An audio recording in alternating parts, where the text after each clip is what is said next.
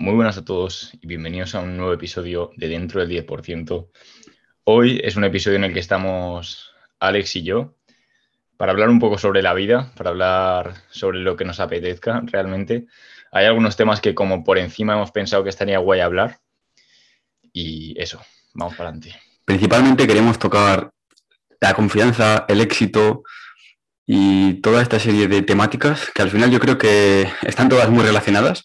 Y si quieres empezamos ya. Y yo había pensado, por ejemplo, comenzar diciendo algunos aspectos de la vida que puedan reportarnos felicidad, pero que no sean los típicos. Que sean igual pequeños momentos o pequeñas acciones que puedas hacer en tu día a día y que digas, joder, es que esto es lo que realmente me da felicidad. Sí. Antes de eso, en realidad, me gustaría contar un poco en historia de mm, por qué se me ha ocurrido, por qué se nos ha ocurrido el hablar de esto. Y es que em, el tema del éxito yo creo que es bastante importante eh, porque al final cuando tú eres capaz de comprometerte a las cosas que haces, em, realmente cuando, crees completamente en lo que haces, es mucho más probable de que suceda. Yo os voy a contar un poco una historia de cómo, cómo me encontraba yo hace 3, 4 años o 2, 3 años en el ámbito de pues, la mentalidad, eh, la mejora personal y todo ese tipo de cosas y que yo creo que mucha gente, o igual incluso tú en algún momento has estado eh, con esa mentalidad, eh, igual mucha gente puede empatizar con ello y ver eh, eso. Entonces, yo en su momento me gustaba leer bastante el tema de autoayuda, mejora personal, todo ese tipo de cosas y descubrí como una corriente de gente de, que hablaba del pues, el pensamiento positivo, el ser positivo, el tener una mentalidad positiva eh, para ir hacia el éxito. Y todo esto eh, está muy relacionado con eh, la llamada ley de la atracción como tal. Y voy a hablar un poco de lo bueno y lo malo de eso. Plan, lo, que, lo que creo que es verdad de, de, eso y lo que creo que es muy malo de eso.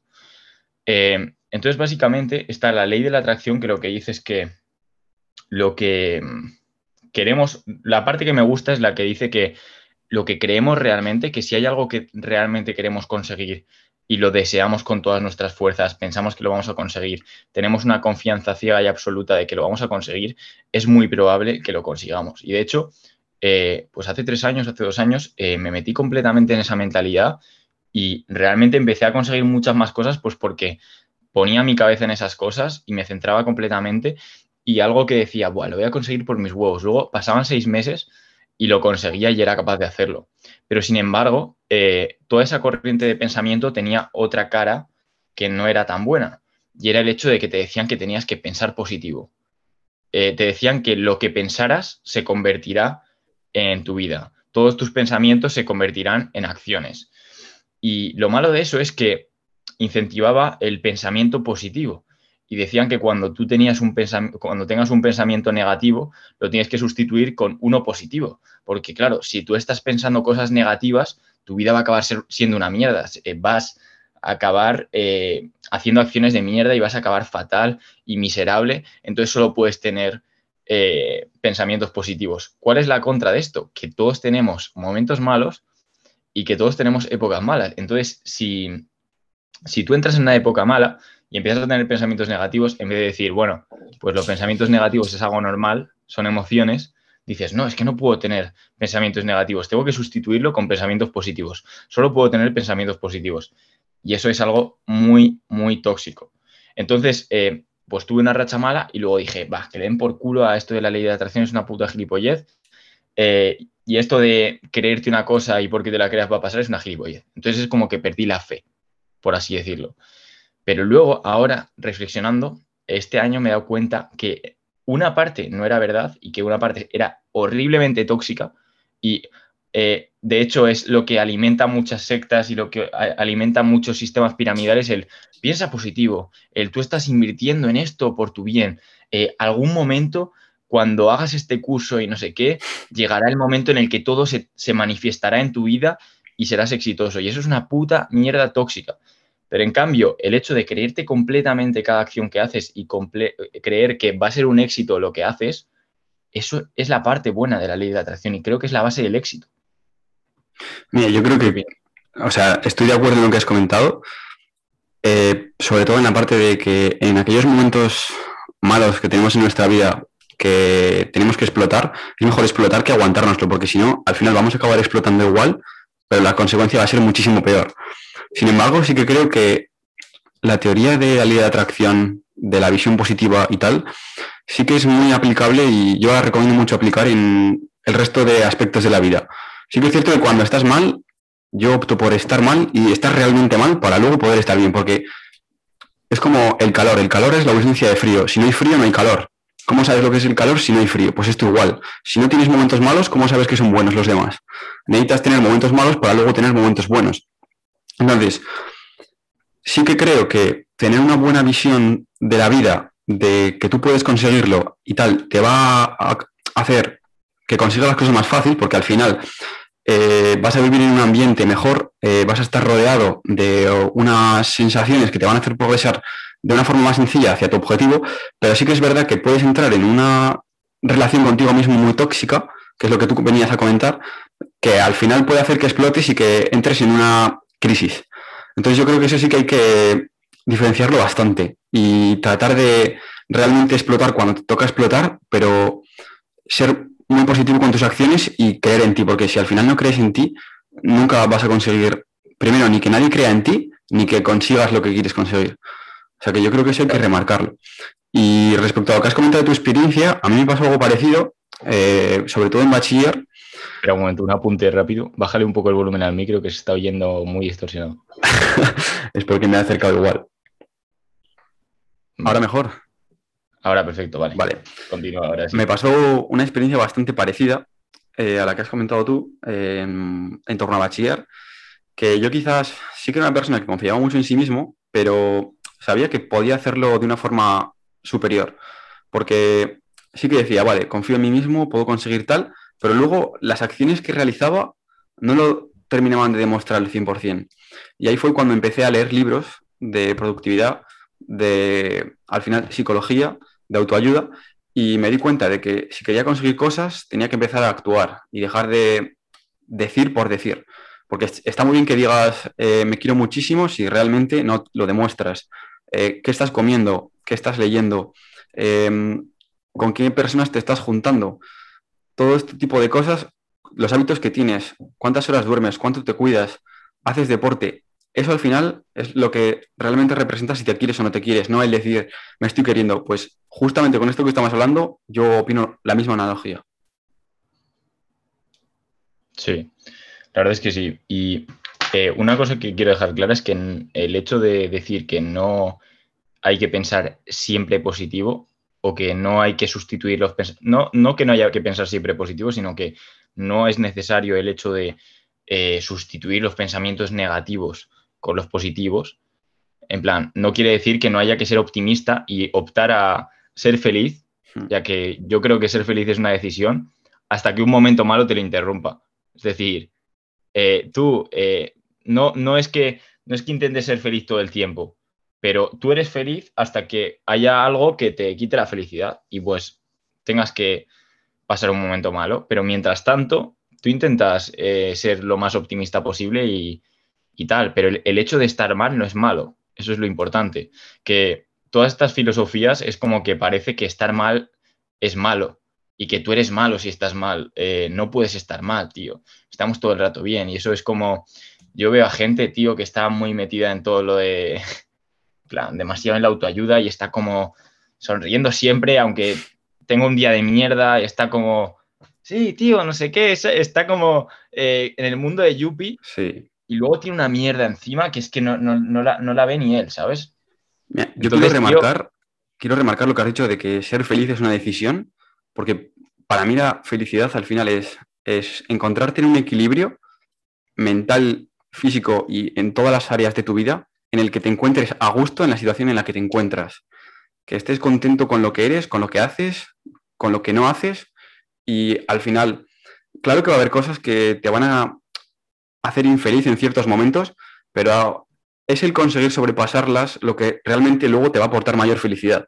O sea que es un tema complicado, pero yo lo veo así. Sí, tío, yo, yo también lo veo así. Y de hecho ayer me escuché un discurso eh, últimamente estoy escuchando bastantes discursos y tal porque me encanta, en plan, me motiva bastante pues irme antes de dormir, poner un discurso o así, me voy a la cama brutal. Eh, me escuché un discurso que en una parte decía que la felicidad no se puede conseguir buscándola. Es decir, eh, y dice que la felicidad es un estado que viene en consecuencia de entregarte a otras cosas fuera de ti mismo. Es decir, no puedes conseguir felicidad cuando estás metido en tu cabeza o cuando estás metido en tú mismo, sino que la felicidad se consigue a través de las acciones, a través del trabajo, a través de dar a los demás y la felicidad es el camino, no es el destino. Eso es algo que realmente a mí me cambió la vida en, la forma de ver las cosas y es el hecho de vosotros cuando os planteéis vuestra vida o cuando os planteéis qué es el éxito, qué es la felicidad, la felicidad y el éxito son el camino, no, es, no, no son el destino. Cuando, por ejemplo, em, los monjes hacían a un alumno subir una montaña increíblemente difícil, eh, los alumnos están pensando todo el rato, eh, eh, quiero llegar hasta la cima de la montaña. Subían la montaña, subían la montaña, subían la montaña y disfrutaban de, todo ese, de toda esa subida de la montaña y cuando llegaban arriba, miraban al maestro y, y decían, ¿eso es todo? ¿Esto es todo lo que hay que ver en la montaña? Y ahí se daban cuenta de que lo que más disfrutaban y lo que realmente merecía más la pena era la subida hasta la montaña, no una vez llegas al pico, porque una vez llegas al pico y dices, bueno, ya está. Pero lo que más se disfruta es subir hasta la montaña. Entonces, si tú te ocupas en, perseguir cosas, en perseguir tus sueños, en entregarte a la gente, en dar a los demás, en vez de estar pensando en ti mismo y, sobre todo en pensar, es que el error principal que cometemos yo creo es pensar que somos importantes. Y cuando pensamos que somos importantes, nos metemos en nuestra cabeza y, no vemos el mundo realmente. Y, si lo vemos con datos y si lo vemos con estadísticas, no importamos absolutamente nada. En plan, importamos muy, muy poco.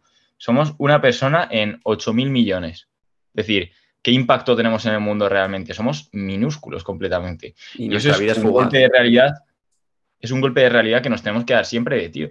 Eh, me estoy preocupando por muchas cosas de lo que piensen los demás, tal, pero, tío, es que es minúsculo el impacto que estoy causando y pensar que causo tanto impacto es bastante egoísta de mi parte y muchas veces hace sufrir el meterse en la cabeza de uno y el crear problemas por falta de tenerlos.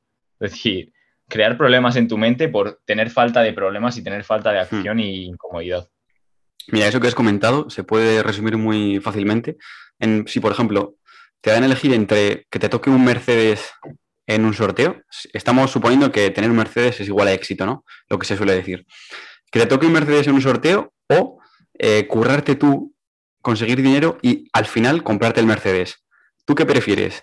Cuando ya tengas el Mercedes, una vez tú estás disfrutando el Mercedes, contar que te lo has ganado con tu esfuerzo y tu trabajo y estar realmente satisfecho de eso, o decir que, que, sí, que es igual de válido y está igual de bien que te toque un sorteo y seguro que te encanta conducirlo cuando lo tengas. Pero yo creo que es mucho más gratificante el poder decir que te lo has currado tú, que lo has conseguido con tu esfuerzo, con tus lágrimas, con tu sudor, y al final es lo que tú dices, es el camino lo importante. Y también hay que tener en cuenta que en el camino muchas veces vamos a tener obstáculos.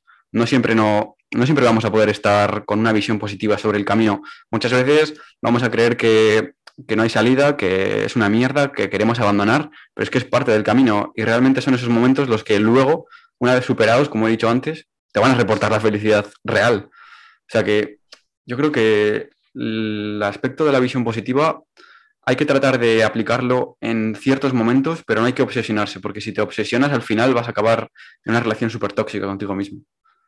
Como diría Arnold, el perdedor no es el que cae, sino el que no se levanta.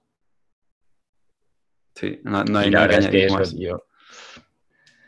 No, pues sí, la verdad, es que estoy bastante de acuerdo que que todo el éxito está en el camino y, que hay que centrarse en él, porque es lo realmente importante. Y también pienso que es mucho más gratificante el hecho de conseguir algo, porque mucha gente piensa que eh, teniendo ciertas cosas ya va a conseguir otro tipo de vida. Es decir, tengo un Mercedes y ya mi vida va a ser increíble. Hmm. Eh, cuando, por ejemplo, tenga dinero voy a tener más confianza. Eh, tonterías así. ¿Y qué te vas a esperar hasta que seas rico para vivir la vida y disfrutarla? Eso es. que es una completa gilipollez. hay que aprender a disfrutar la vida antes de, ser rico y antes de tener un Mercedes y antes de todas esas cosas, porque luego vas a, ser rico, vas a tener una casa de la hostia eh, y, tío, eh, no vas a poder llenarla tampoco. No vas a tener gente eh, que merezca la pena dentro de ella. Es decir, tú, vas a, tú de repente te vas a ver solo en tu casa y vas a decir, hostia, he estado currando 20 años pensando que iba a tener algo cuando fuera rico y ahora soy rico y solo tengo gente interesada a la que ni siquiera me importa, ni les importo, solo me quieren por mi dinero y no tengo la capacidad de, crear buenas relaciones, ni de conseguir construir buenas relaciones, ni amistades, no tengo amigos, me he dedicado solo a esto y he perdido mucha parte de mi vida. Mira, ahora que comentas esto, te quiero proponer una, reflexión que tuve el otro día. Yo, por ejemplo, soy una persona, bueno, ya me conoces, bastante autoexigente y que siempre está pensando en cuando consiga mi actual objetivo, qué voy a hacer después. Siempre con un plan a largo plazo. Entonces, sí. yo esto con el paso del tiempo, al principio me rayaba muchísimo con estas cosas porque conseguí algo y al momento ya quería ir a conseguir lo siguiente, sin ni siquiera haber disfrutado lo que tanto me había costado y con tantas ganas había estado luchando anteriormente. ¿Qué opinas tú acerca de esta infelicidad que surge eh, cuando tienes tantas ganas? Porque sí, está muy bien ser muy perseverante, ser muy ambicioso, querer conseguir nuevas cosas, mejorar como persona, pasar a otro nivel, pero si no estás disfrutando lo que vas consiguiendo poco a poco en el camino, ¿de qué te sirve conseguir todas estas cosas? Ya. Es que lo que, lo que hemos hablado otras veces es que el conseguir cosas requiere sacrificio. Y si tú te sacrificas por cosas las cuales no disfrutas, es una putada. Las consigues, pero es como un juego, es como, como ver la vida como un videojuego realmente de chequear objetivos. Eres un esclavo al final. claro, sí, la verdad es que yo opino también así. Y yo veo que hay, hay épocas en las que hay que, bueno, realmente que es que los objetivos no son simplemente conseguir cosas con respecto a la vida profesional y el trabajo. Es decir, si tú has visto que has conseguido muchas cosas con respecto a tu vida profesional, también un objetivo sería decir, quiero disfrutar de la vida. Y que ese sea el objetivo de tus siguientes semanas o de tus siguientes meses. Y eso lo veo bastante válido también. No hay que descuidar eh, el cuidado personal y el, joder, dedicarte a, ti mismo, porque yo lo que he observado es que si tú estás mucho tiempo absorbido en los demás, que está muy bien. Eh, te da mucha felicidad el estar con gente, por ejemplo, ir de viaje o cosas así. Eh, al final llega un punto en el que te olvidas de ti mismo hmm. y no y está y luego vuelves a estar solo y es como, hostia, plan, me he dejado de dar cariño en, el sentido de no he leído, no he, no he parado a pensar realmente eh, qué tal me siento, qué tal estoy, qué quiero. Es decir, no he hecho ejercicio igual. Y eso creo que estés con quien estés o cuando te vayas de viaje y tal, hay que mantener esos hábitos hmm. y esas cosas que a ti te dan felicidad porque no, no hay que perder buenos hábitos. Es decir. Sí, totalmente. Y otra cosa, yo con respecto a lo que te he propuesto antes, he cambiado mucho mi percepción acerca de en qué medir eh, lo, que lo que consigo y la felicidad que obtengo de, eso mismo. Por ejemplo, en vez de contentarme con el resultado que obtengo, me contento con el haber conseguido, bajo las circunstancias en las que me encontraba en ese momento y todas las dificultades que tenía, el haber sido capaz de hacer frente a un problema X y haber obtenido unos resultados X. O sea, no me quedo únicamente con los resultados, sino que valoro todo en global y digo, vale, tenía estos problemas, este tiempo y, esta, y he utilizado mis capacidades para conseguir esto. Y estoy orgulloso de lo que he hecho porque basándome en todos estos, en todos estos problemas iniciales, he conseguido obtener esto, pero no me quedo únicamente con el resultado, porque si no, al final no estás siendo realmente objetivo y estás siendo muy subjetivo y al final te estás guiando únicamente por el resultado, que si la situación previa cambia, puede ser que el mismo resultado te dé un sentimiento diferente. O sea, no es lo mismo encontrarte en una situación fácil y conseguir un resultado 5 que una difícil y conseguir un resultado 5. Al final es como si fuera un examen. Un examen muy difícil, si lo apruebas vas a estar contento. Pero un examen muy fácil, si lo apruebas dirás, joder, pues podría haber sacado mucho más. Pues esto igual. Al final no te tienes que quedar únicamente solo con el resultado, tienes que ver todo el espectro y a partir de ahí empezar a tomar acción. Y está muy bien lamentarse el día que ocurre, pero si luego no tomas acción, no sirve de nada. Claro. El hecho de, pues es que al final en el causa-efecto hay muchas causas y muchos efectos de esas causas. Las causas no, solo, no son solo pues, las cosas que tú pones directamente, sino también la situación en la que te encuentras, cómo estás emocionalmente, tu hmm. entorno, muchas cosas realmente. Y tampoco hay que poner excusas, porque las excusas no sirven de nada, pero sí que hay que saber valorar, pues, em, joder, relativamente a cómo, cómo, vives, lo que consigues. Y al, final eso yo creo que es bastante interesante hacerlo, la verdad. Yo no me lo había planteado nunca así. Yo siempre también objetivos rígidos dentro de lo que cabe. Hmm. Y, no me había planteado, joder, ¿cómo está? O, porque es que encima eh, lo inteligente de eso es que no solo ves tus propios esfuerzos, sino ves eh, pues la actitud quizás que has tenido en la vida o los problemas que has tenido en la vida mm. y también puedes analizar cómo lidiar con esas cosas para que no te estorben o para que o cómo organizarte de una mejor manera y yo creo que eso es muy inteligente porque te permite tomar acción tanto en la cosa que quieres hacer como en lo que te está impidiendo hacerlo dentro de lo que cabe y ver si pues si no puedes actuar pues te hmm. quedas así pero si hay algo que puedas hacer para mejorar el problema pues y aprender para la siguiente. Mira, eso por ejemplo es algo que me gusta mucho de lo que estamos comentando de visión positiva. Yo creo que en, todas las, en todos los aspectos y en todas las circunstancias de la vida se puede sacar un aprendizaje de algo, aunque sea mínimo. Pues eso es lo que te vas a llevar para la siguiente vez, no volver a caer en la misma piedra o fijarte más en una determinada parte del problema que luego te ayude a solucionarlo. O sea que a, mí eso es lo que me gusta muchísimo de, hacer diarios hmm. y escribir y tal, que tú puedes, por ejemplo, una situación que has vivido que pues, te ha molestado, tanto te ha molestado o como te ha gustado mucho. Pues si algo te ha molestado mucho o, si lo has pasado muy mal un día, puedes analizar la situación y ver cómo, cómo habrías podido mejorarla. Y en el caso de que hayas tenido muy buena situación, dices, hostia, eh, este día es increíble por esto. Entonces ya ves eso que hace tus días increíbles y eso que hace tus días horribles. Y de eso puedes aprender muchísimo. Hmm. Pero el único problema que le veo a eso, que estoy totalmente de acuerdo, pero el único problema que le veo es el sobrepensar, el estar todo el rato pensando y dándole vueltas al mismo tema.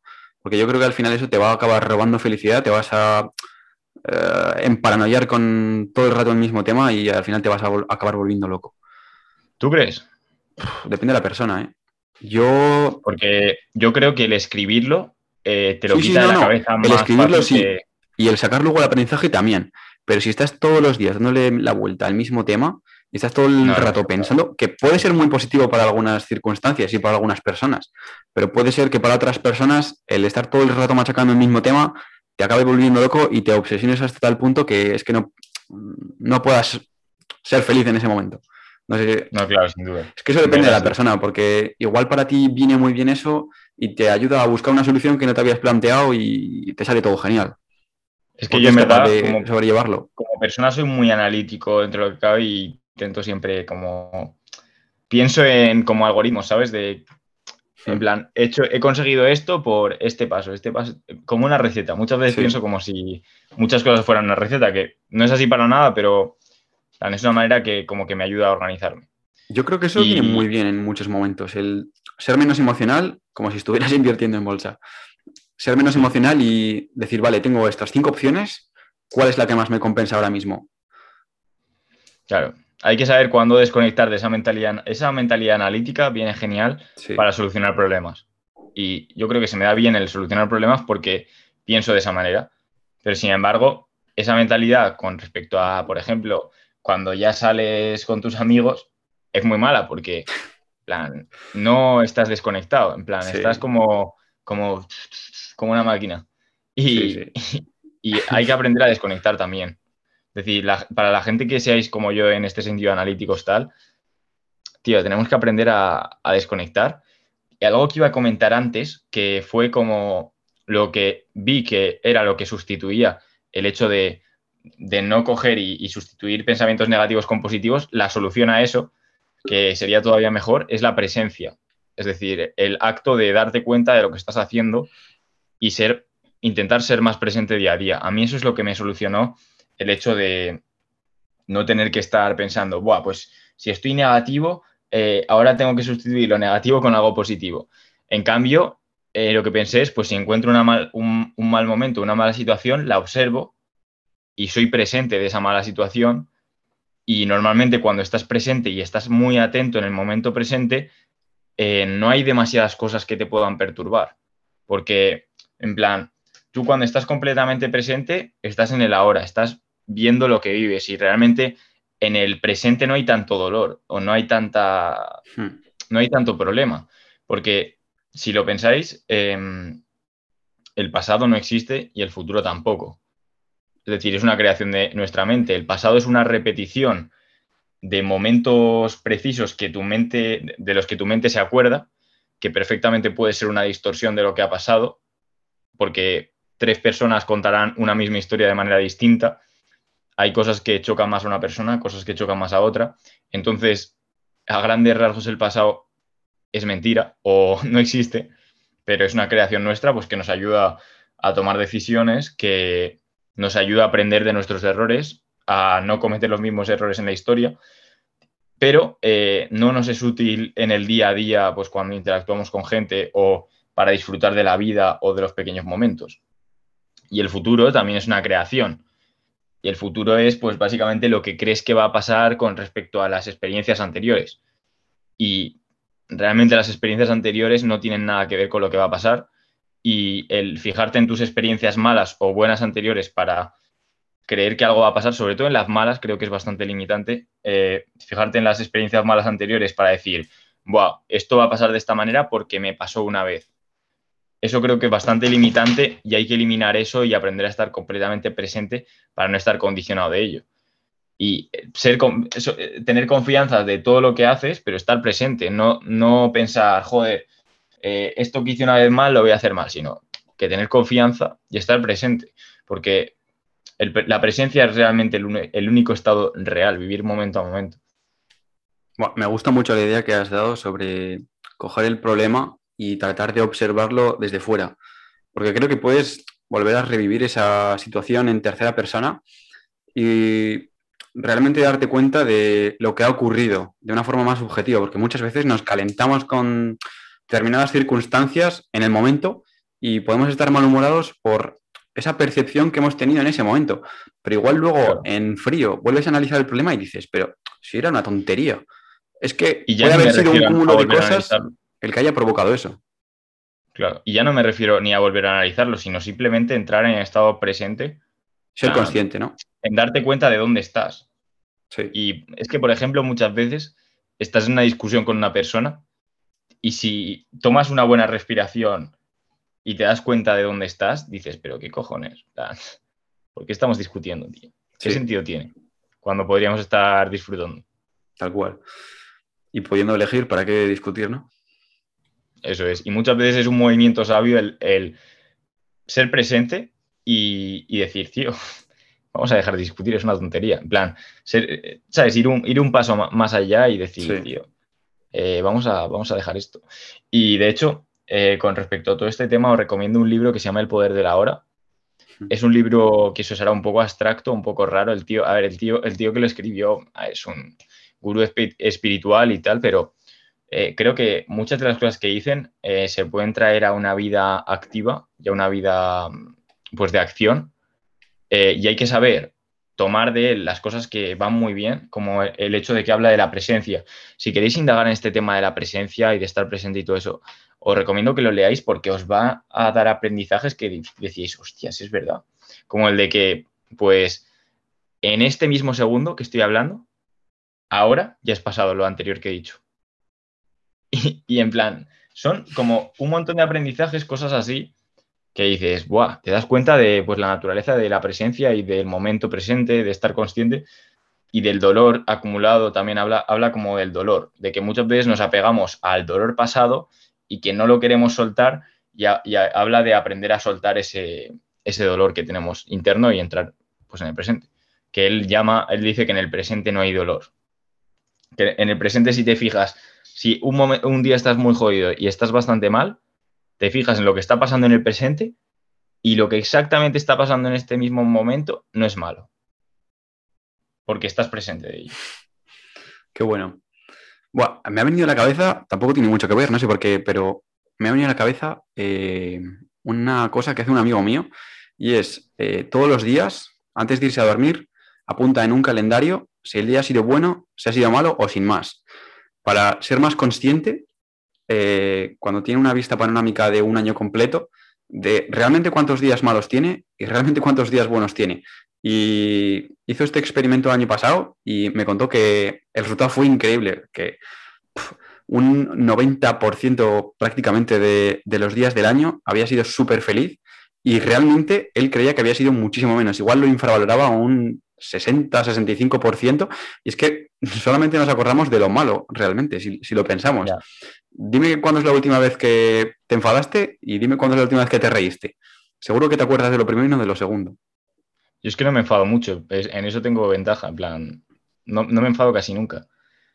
Realmente me acuerdo antes de lo que me reí, que es hoy que me he visto un meme bastante gracioso de un chaval que se había cortado el pelo, plan, se había dejado aquí como un casco y, unos, y unos pelillos por, por, aquel lado. Entonces tenía el sombrero puesto, se lo quitaba y se le veía el pelo ese y sus amigos decían, ¡Sí! Y en plan, era, estaba guapísimo, tío, yo me partí el culo. Entonces, en, ese aspecto, mira, tengo suerte, tío. acuerdo más de lo que me he reído que, que lo que me he enfadado, tío. Nada, entonces no hagas el experimento. Aunque, a ver, tendría días malos, claramente. Sí. Pero yo me di cuenta de algo parecido pues con el diario de cinco minutos que hacía porque eh, ahí aprendes a decir todas las cosas de las que estás agradecido y es que eso eh, os lo recomiendo 100% porque es de las únicas cosas, bueno, hay muchas, pero es de las cosas que más probado está que aumenta la felicidad, mm. porque entrenas a tu cerebro a fijarse en las cosas buenas, porque si agradeces cada día cosas, estás entrenando a tu cerebro a fijarte en lo bueno, a fijarte en todos tus privilegios, a fijarte, pues sí, tío, en todos los actos buenos y en los momentos del día que han sido buenos, en las experiencias que has vivido. En plan, realmente muy recomendable. Es decir, lo tenéis que probar al menos una vez. Os dejaremos en el, hmm. un link abajo, que si lo pilléis de ahí, pues eh, nos dará beneficios para incentivar pues, eh, nuestro podcast. Y nada, en plan, es súper Hay un Amazon que es súper barato, son como 5 euros y tienes para tres meses escribir, eh, pues, son tres afirmaciones del día, en plan, dos afirmaciones, tres cosas de las que estás agradecido, tres objetivos, y luego por la noche pones eh, tres cosas que, han, que has disfrutado y eh, dos cosas que podrías haber hecho mejor hmm. o que habrían hecho el día mejor. Y, es, que, es que es pura neurociencia, es decir, es entrenar selectivamente a tu cerebro a que se acuerde de lo bueno y a mejorar. plan, es, es growth mindset, plan, el, mentalidad de crecimiento. Mira, yo se lo recomiendo mucho y además añadiría afirmaciones por la mañana también, junto con los agradecimientos. Porque al final. Claro, sí, vienen, dos afirmaciones. Al igual que las, los agradecimientos, que lo que tú estás haciendo es repetirte en voz alta eh, una frase, que puede ser cualquiera, lo único que estás haciendo es entrenar a tu cerebro para que repita esa frase y es que al final se la va a creer. Si tú todos los días cuando te levantas por la mañana dices, soy un gilipollas, al final vas a creer que eres un gilipollas. Pues con cualquier cosa, totalmente igual. Totalmente igual. Al final te lo vas a acabar creyendo. Y si no, haces la prueba. A mí eso me ha funcionado. Con lo que hemos estado hablando antes, por ejemplo, del creer en uno mismo, eso funciona que, que flipas. Yo las afirmaciones no las he probado mucho. Sí que tuve una época que las probé más. Pero sí que en esto lo. Sí que hay frases que tengo escritas en la pizarra que son como afirmaciones. Hmm. por ejemplo, tengo puesto have fun, eh, work hard, eh, bueno, y unas cuantas más. Pero pero en plan, cosas que me acuerdo día a día y digo, mira, tío, pues tengo que ir con esa mentalidad. Y no sé qué te iba a decir, tío. Joder, mira ahí, justo he cambiado, me, he rayado, la cabeza y, ahora no sé qué, iba a decir. Yo también tengo, eh, y creo que es muy buena idea lo de marcarte frases que en sitios en los que vayas a leer durante el día igual cinco o seis veces y que estés constantemente leyéndolas, aunque ni seas consciente de que las estás leyendo, pero tu cerebro al final le va a llegar el mensaje y al final va a quedar hondo. Yo, por ejemplo, empecé haciendo esa tontería con una frase que era stay hungry y al final de leerla tanto, de leerla tanto, de leerla tanto, es que al final te la crees. Ya es, stay hungry, stay sexy. A mí, a mí me gustaba eso, stay hungry, stay sexy. Muy buena frase. Y tío, no sé qué iba a decir, pero, pero era épico, tío. Voy con relación a el autoexigirse. Mm, era algo relacionado al diario y a las afirmaciones y tal. Ah, ostras, sí, ya está. Eh, vale, sí, otra cosa que me encanta es visualizar. De hecho, yo creo que es lo que más me gusta. Como soñar despierto. Coger un momento del día, por ejemplo, realmente me gusta más durante el día, por la tarde, que por la noche, porque por la noche te puedes emparanoiar bastante y, que te puedes ir a dormir. Pero, buah, siempre me ha encantado visualizar y de hecho me acuerdo que lo hacía de pequeño. En plan, de pequeño antes de ir a dormir, me imaginaba para dormirme que, era astronauta, entraba en un cohete y viajaba a la luna o al espacio. ¿sabes? Y, cuando, llegaba a la, a la, luna y estaba ahí como flipando de, Buah, he descubierto un nuevo, un nuevo planeta, eh, ya me dormía. La verdad es que era increíble, en plan. Tío, yo eso. O también me imaginaba, en plan, también de pequeño, me acuerdo que yo era muy friki de la tecnología y tal, me imaginaba como, eh, como Steve Jobs, ¿sabes? Dando una presentación eh, de un nuevo dispositivo que había diseñado yo. Ahí en, la, en, la, convención de Apple dando un discurso. Y yo me hacía, con 10 años, tío, el discurso en inglés en mi puta habitación motivado, como visualizando ya que estaba ahí. Y es que eso es súper útil. El, eh, situaciones que quieres conseguir o que crees que vas a conseguir en el futuro, visualizarlas y sentirte dentro de esa situación. Y luego cuando esa situación pase o cuando te pase algo parecido, vas a estar tan cómodo de esa situación que vas a estar hmm. como, tío, o en tu casa. Sí, la parte limitante del no creerte que lo vas a conseguir ya la has quitado con la visualización. Y es que hay un montón de bibliografía de artículos científicos que demuestran esto. Yo, la verdad es que solo lo he probado en el ámbito deportivo entrenando, concretamente en press de banca, y fue porque si lo escuché a Power Explosive hace ocho años, que él antes siempre de, siempre antes de realizar un levantamiento, siempre visualizaba a sí mismo levantándolo. Y te lo juro que, no sé si es por tonterías mías, ¿ok? Pero yo creo que funciona. no le he probado en otros ámbitos, pero yo creo que funciona. Si con la mente tú puedes activar tus músculos, tío plan, el tema de la propiocepción y la activación muscular. Yo vi un estudio en el que se eh, estudiaba, en plan, gente que con la mente contraía el bíceps, en plan, se imaginaba que lo contraía, comparado con gente que no, que no, no hacían nada durante ocho semanas y luego les hacían levantar el curl de bíceps más pesado que podían y los que lo visualizaron levantaron parecido al tercer grupo, que era el que había estado levantando pesas ocho semanas. Qué guapo y porque habían activado su músculo a través de, la mente. Y de hecho, me llamó mucho la atención porque yo sigo a un chico, no me acuerdo cómo se llama, pero es del tema de rehabilitación deportiva, eh, habla sobre, pues sí, eh, terapias de rehabilitación, cosas así. Y muchas veces una técnica que utilizaba era cuando una persona, por ejemplo, tiene la escayola, hmm. eh, se pone un espejo en la pierna y se ve la pierna que puede mover y entonces se pone a mover la pierna que puede mover y se imagina que mueve la otra. Entonces, al mover una, imaginarte que tienes otra pierna, aunque la tengan completamente inmóvil, activan esos músculos y activan la conexión de cerebro-músculo eh, que tienen con respecto a ese músculo. Entonces, se recupera mucho antes. Y luego otra cosa brutal, una vez que me jodí la escápula, porque tuvimos como una competición de tirasoga y el día anterior había entrenado press de banca y espalda súper pesada, entonces ese día hice tirasoga y me reventé completamente la escápula. Me quedó en plan que no podía ni levantar 10 kilos en press de banca. Hmm.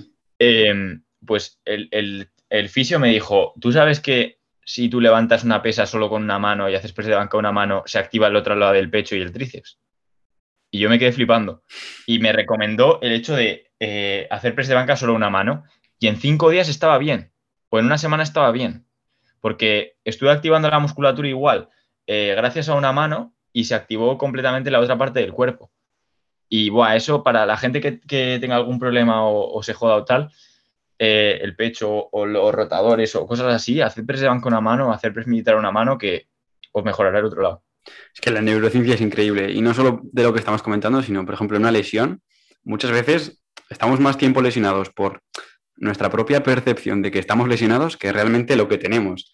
Nuestro miedo nos ha pasado a todos. Te rompes una rodilla, te rompes cualquier cosa, te da miedo empezar a correr. Igual lo tienes mejor de lo que piensas y es realmente el miedo lo que te está haciendo no mejorar rápidamente. O sea que yo creo que eso también. Molestias, ¿El qué? Justo. En plan, que ahora justo he estado teniendo molestias, ya te comenté. Sí. En plan, como en la columna en, los discos.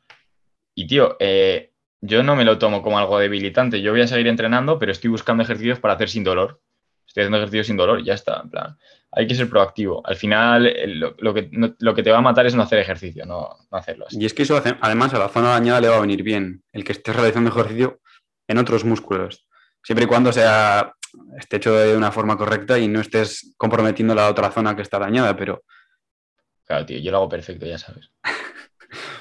Nada, pues si quieres pasamos a hablar un poco sobre el otro tema que queríamos traer. ¿Eh?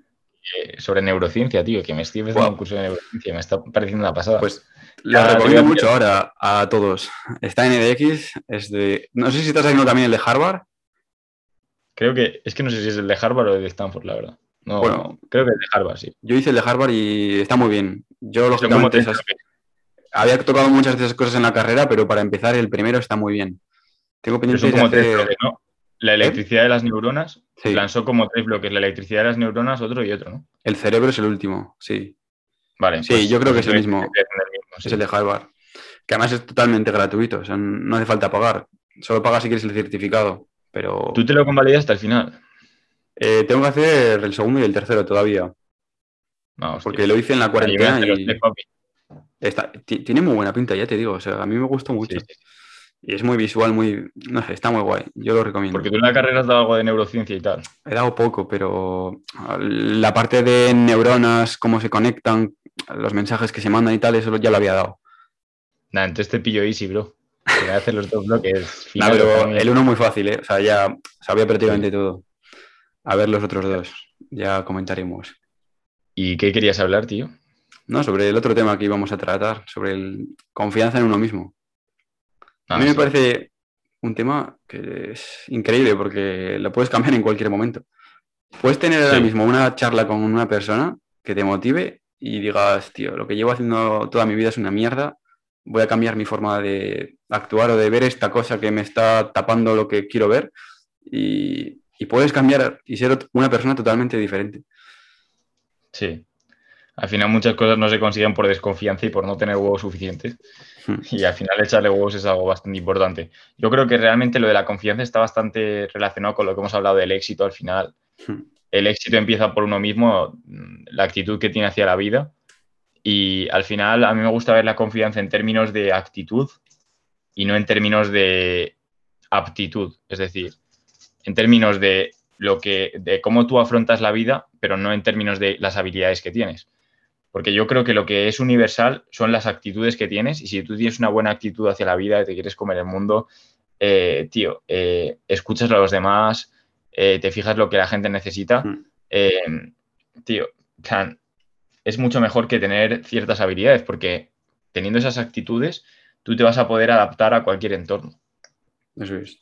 Y está, me gusta hacer la distinción entre confianza interna y confianza externa. La confianza interna es tu núcleo, plan, como, hay que imaginarse como un núcleo que es imperturbable que tú tienes dentro de ti, al que puedes acceder y que se mantiene intacto, que es tu confianza interna. Y luego está fuera la confianza externa, que es la confianza que tienes pues en ciertos entornos o, o en ciertas cosas en las que eres bueno.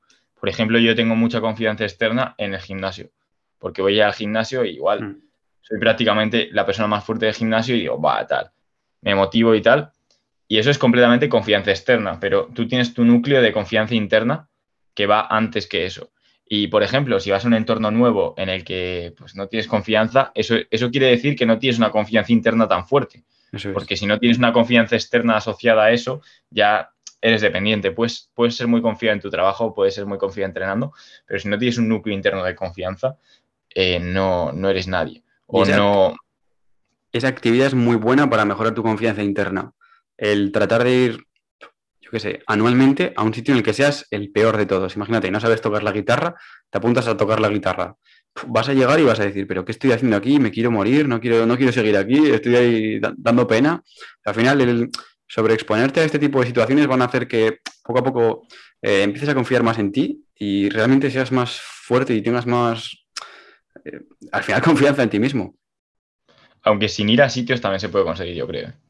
Porque al final sí que hay que exponerse, pero lo importante es eh, saber que tienes ese núcleo y que mm. por muy mal que lo pases o por muy bien que lo pases, va a estar ahí contigo. Y, y cuanto antes te des cuenta de eso, más pronto vas a poder pues, ver la vida de una mejor manera. Sobre, la sobre ese tipo, ganar ese tipo de confianza haciendo cosas así, yo tengo la experiencia de haber metido a Jiu-Jitsu, que es sobre todo, por ejemplo, me metí kickboxing también y fue primero una locura de, joder, yo era, eh, no estaba tan grande, en plan, entonces era bueno.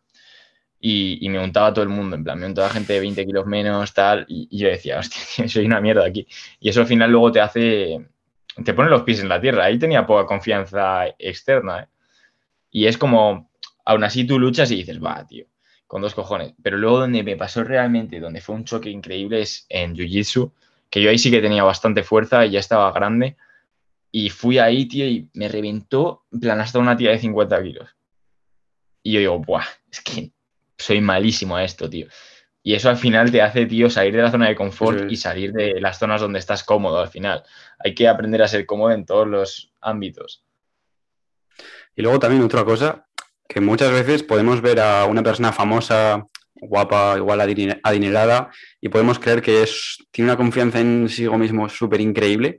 Y es que no sé por qué tenemos esa percepción, ese sesgo humano de asociar guapo con confianza en sí mismo cuando le están echando piropos, me refiero.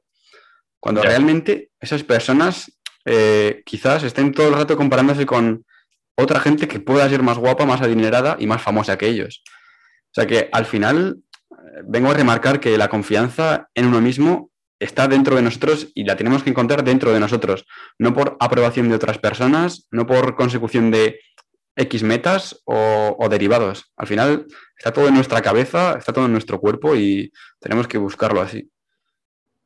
Eso es. De hecho, es que sí, sí, es que es completamente un sesgo el pensar que una persona por ser famosa ya es perfecta. Es decir, yo eh, una vez llegué a Madrid ya, pues sí que he conocido a alguna gente que es famosa, tiene no sé cuántos mil seguidores, 300.000, 400.000 seguidores en Instagram y luego dices, bueno, pues a ver, son gente normal, en plan, como, como todos, ¿sabes? Hmm. O ves gente, es que yo creo que eh, tú vas y tú coges y ves a Bill Gates en, tu día a día, en su día a día y vives con él y, dirás, joder, qué tío más normal, ¿sabes? O Warren Buffett dices, qué tío más normal, en plan, también tiene defectos, también tiene sus mierdas. Sí. Y eso hay que entenderlo, tío. Y, por ejemplo, el, antiguo presidente de Estados Unidos, eh, Winston Churchill, que se le considera realmente uno de los mejores presidentes y, eh, hizo las cosas súper bien, plan, era muy buen, muy buen político. El tío eh, sufría de depresión hmm. y tenía pensamientos suicidas día a día, es decir, y tú a él le, verías desde fuera y decir, joder, qué exitoso, ha llegado súper lejos, trabaja muchísimo, es, un puto máquina, tiene una confianza brutal. Igual sí que tenía confianza a la hora de hacer las cosas o, tenía muchos huevos en la consecución de, sus actos y, y de sus pensamientos, pero en realidad él eh, lo estaba pasando muy mal y no, no, se sentía horrible en cada momento del día porque tenía depresión crónica. Claro, y Entonces, siempre vemos... Didi. Sí, sí, eso, que hay, que hay que saber ver, hay que saber diferenciar. Que yo también me leí un libro que se llama Persuasión, que habla, en plan, una, una cosa de la que habla es que la atención da valor. Es decir, cuando, cuando algo está expuesto al, al público cuando algo hace que esté puesto delante de todo el mundo. Por ejemplo, si tú coges y, y por ejemplo, eh, coges en una calle y das un grito como un loco o haces algo de loco, eh, solo simplemente esa atención te va a dar más valor porque la gente se va a fijar más en ti, te va a dar mucha más atención. Eh, a ver, que es un ejemplo un poco extremo, pero, o por ejemplo, si llevas algo fosforito, Em, la gente se va a fijar más en ti, porque eso es como vestir como un rockstar o un famoso. Entonces, si te ven vistiendo algo extravagante o haciendo algo extravagante, esa atención te va a dar valor y la gente va a pensar que, joder, qué tío con más confianza, no sé qué, eh, mm. viste diferente a todo el mundo.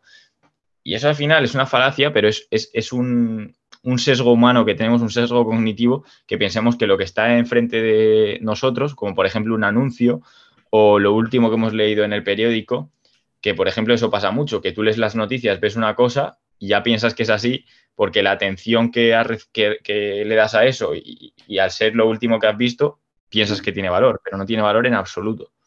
Quizás es una mierda que no, tiene ningún fundamento. Y por ejemplo, eso que has dicho de la persona que puede vestir extravagante, quizá estás pensando, Buah, esa persona viste así, qué confiado en sí misma es, cuando igual realmente está vistiendo así porque necesita que el resto se fije en ella para cubrir su déficit de confianza en sí mismo. Es que al final siempre vemos lo externo, pero de verdad tiene mucha confianza y se la suda como está. También, pero nunca nos paramos a pensar el realmente cómo es esa persona por dentro, sino que ya estamos pensando en lo positivo de los demás y lo negativo nuestro, viendo las apariencias. Que igual tú dices ahora, Buah, ojalá ser famoso, ser súper conocido, salir por la calle, que te pidan autógrafos. Igual los cinco primeros minutos los disfrutas, pero igual acabas hasta los huevos de, esa situación. A mí personalmente, yo creo que odiaría ser famoso, es decir, no me gustaría absolutamente nada. Es algo que muchas veces he pensado, digo, me gustaría eso y lo odiaría, porque, tío, eh, no puede, a mí me encanta vivir tranquilo y si, tío, si eres famoso y no, no puedes vivir tranquilo, te quita una parte esencial. También te digo, si, si acabo siendo famoso, aprendería a llevarlo y, sería un crack con eso. Es decir, por ejemplo, no sé sabes quién es A$AP Rocky. No. Un rapero. Es un rapero que es un crack. Y básicamente muchas veces le graban pues como lo que hace en el día a día. Entonces, por ejemplo, un día un paparazzi le estaba, le estaba grabando y el tío coge y le, le estaban pidiendo autógrafos y tal. Y el tío se pone a hablar con la gente en plan como de chill se empezaba a fumar un porro, a hablar de chill con, la gente. Eh, en plan, estuvo andando toda la calle con unos fans suyos, hablando de la vida, hablando de cosas, no sé qué. Al tío le daba completamente igual, vivía su vida como él quería y no se dejaba influenciar por los paparazzi. Eso está increíble, tío. O no sé, eh, también me gusta realmente eh, cómo, cómo, lo afronta Zetangana, que siempre que le hacían entrevistas de un medio que no le gustaba, él iba y les vacilaba. Él iba y, por ejemplo, le trajeron un día eh, como, unas, como unas cartas para hablar y una hablaba de la homosexualidad, otra hablaba del feminismo y no sé qué. Y coge la del feminismo la parte y dice, no quiero hablar de esto. y, luego coge la homosexualidad o no sé qué y dice, pues yo soy transexual, tal. Plan, yo realmente no, me pueden jugar porque soy transexual, tal. plan, se ponía a hablar, os recomiendo que lo busquéis, es súper bueno. Y, el tío cogía y a todos los periodistas que le hacían preguntas muy eh, intentando indagar, él se la, devolvía vacilando y diciendo algo completamente loco. Y, tío, es, una manera de, tratar a los periodistas increíble, me encanta. Es que lo mejor, ¿para qué te lo vas a tomar a pecho si es que no va a ningún lado? Por ejemplo, de esto que acabamos de hablar, si tú vas a la por la calle y paras a 10 personas y les preguntas que si quieren ser CEO de una super empresa, ¿qué te van a decir que sí? 9, 10. Probablemente. No sé. Igual si luego les dices, seguro que si luego les dices todo lo que tienen que hacer como CEOs, el estrés que van a tener, la presión que van a tener, lo que tienen que conseguir, igual. Yo es que lo veo desde mi sesgo, es decir, de que sé cómo, claro, pero, trabajan los CEOs y he estudiado eso, pero, tal, pero. Pero tú, como estás estudiando eso, sabes lo que hay, pero una persona promedio que lo ve como una situación ideal en la que ganas dinero, tienes un Ferrari, no haces nada, no trabajas. experimento, tío. Si quieres lo hacemos. Seguro que si luego dices. Vamos, a la calle y preguntamos cada una a 10 personas. ¿Te gustaría ser CEO de una gran compañía? Ya te digo yo que te van a decir que sí todos, o casi todos.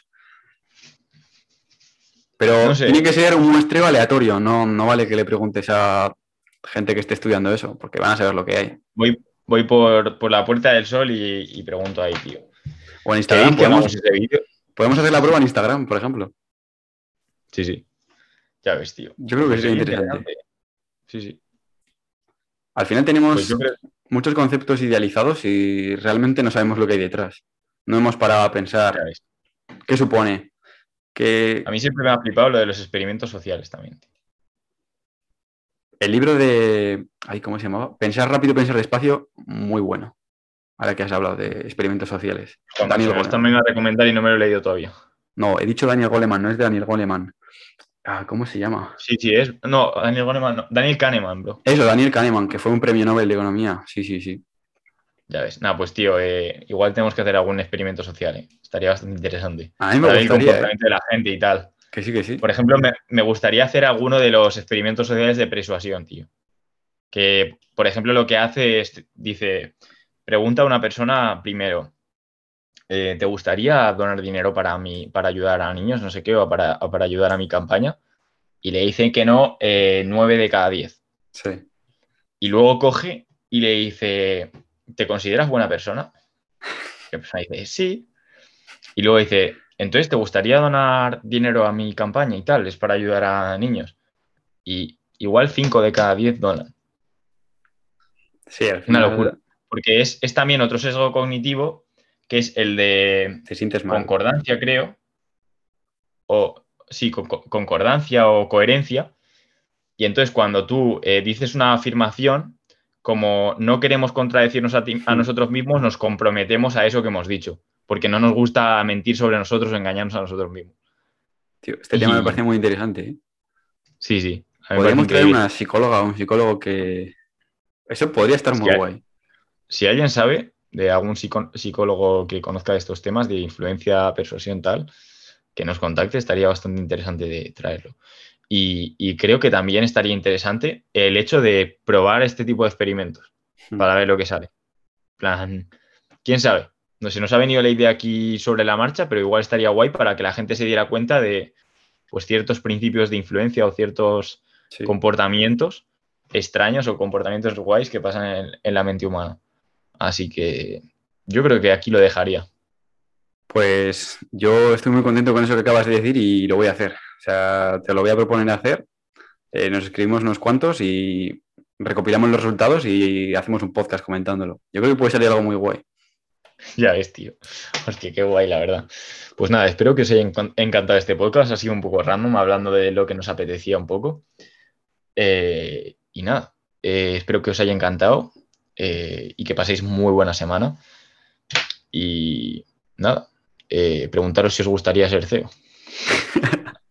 Y, Venga. y- y si os, y si os ha interesado pillaros el diario, ya que nos podéis ayudar. Hmm. Y de verdad que creo que es algo que os, pu- os puede ir bastante bien a los que estéis escuchando esto. Un saludo.